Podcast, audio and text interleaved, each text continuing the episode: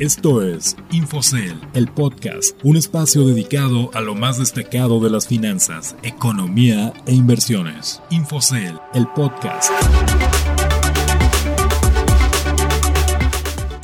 Hola, los saludo con gusto, soy Ricardo Legorreta y les doy la bienvenida a Infocel, el podcast, un espacio dedicado a las noticias de economía y finanzas más destacadas de la semana, así como consejos de inversión.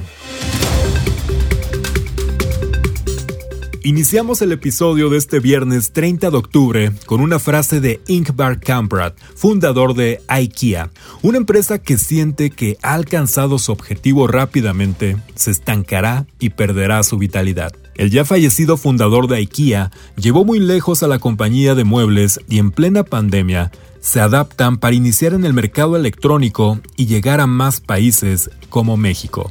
Ahora vamos con el resumen de las noticias más destacadas en los últimos días.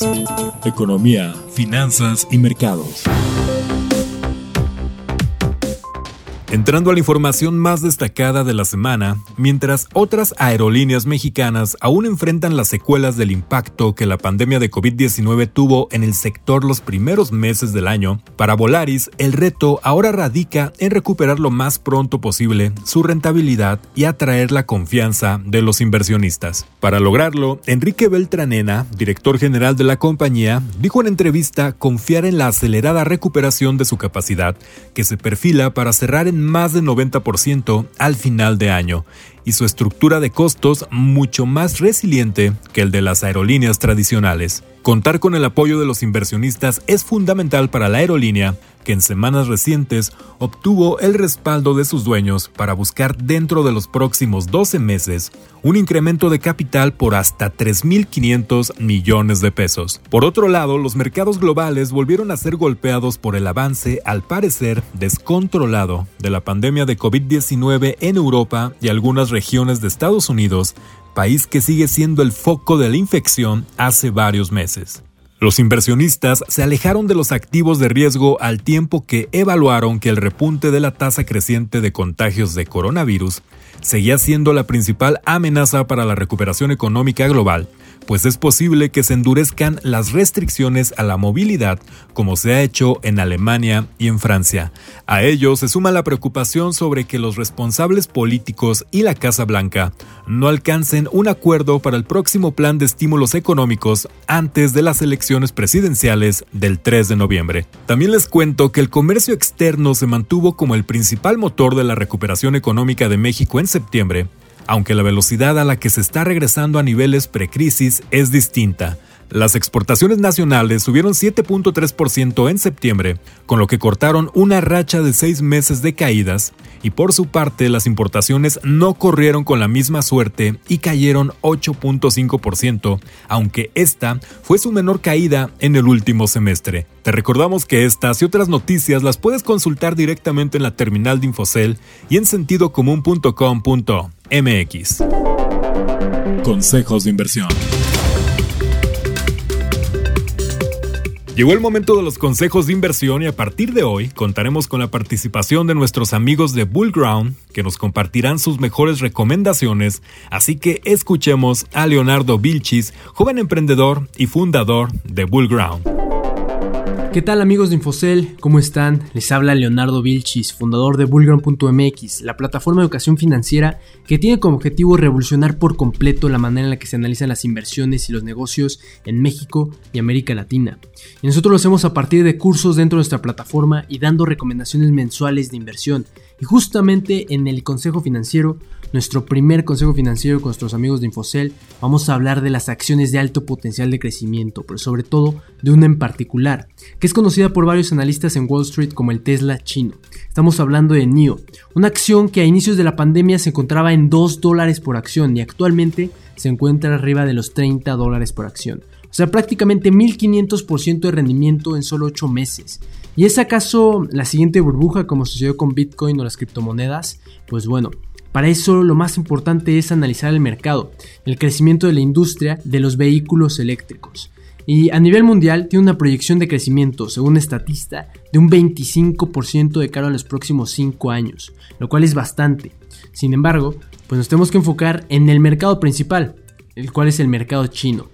Y la tasa anual compuesta de crecimiento es de 30% para los próximos 5 años. Esto sin duda alguna representa una oportunidad interesante para todos los jugadores que estén dentro de este sector, como es el caso de Tesla, Volkswagen y evidentemente la empresa originaria de este gigante asiático, que es NIO.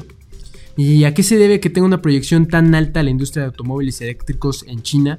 Pues principalmente porque el gobierno de China tiene la meta de que para el 2026 el 50% de los automóviles de este país tienen que ser eléctricos. Esto sin duda representa una tendencia clara y un mercado por explotar gigantesco, pero realmente está haciendo las cosas necesarias para poder lograr este objetivo.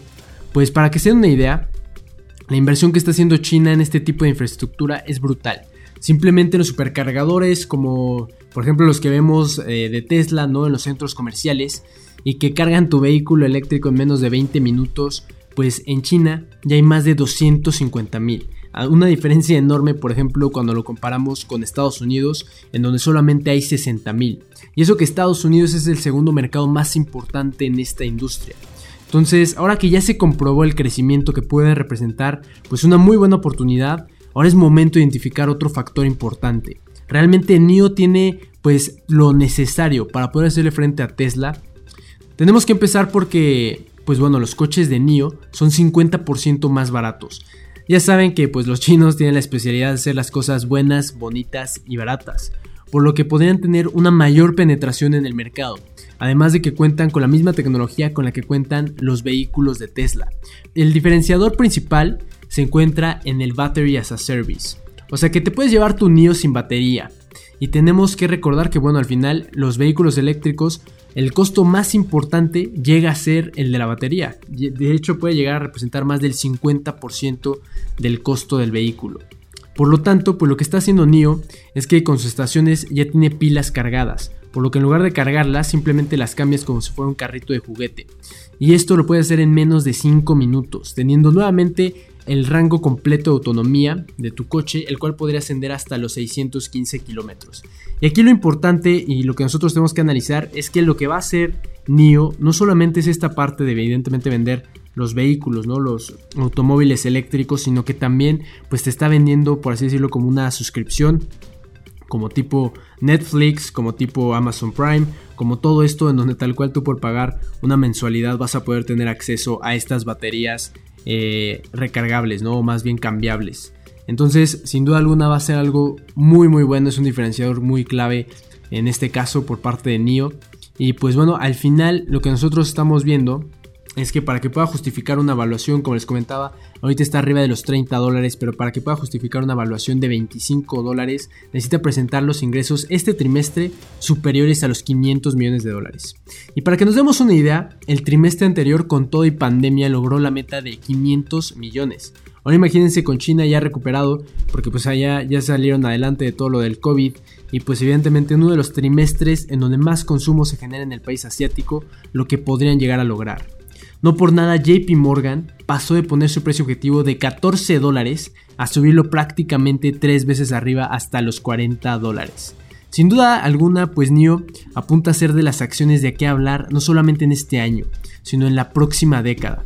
Pero mis estimados amigos de Infocel, nos veremos en otro capítulo con más consejos financieros interesantes y de impacto positivo para nuestras inversiones. Que tengan excelente día. Ya lo escucharon, fue Leonardo Vilchis, fundador de Bullground, y les recordamos que estos consejos y más información de Infocel también aparecen en nuestras redes sociales, así que los invitamos a que nos sigan en Facebook e Instagram, arroba Infocel Oficial, y en Twitter, arroba Infocel. Les agradezco que nos hayan acompañado en un episodio más, y los espero el próximo viernes con la información más destacada de economía, finanzas e inversiones. Soy Ricardo Legorreta y a nombre de todos los Infocellers les deseo un excelente fin de semana. Esto fue Infocell, el podcast. Que estén muy bien. Infocell, el podcast, un espacio dedicado a lo más destacado de las finanzas, economía e inversiones. Infocell, el podcast.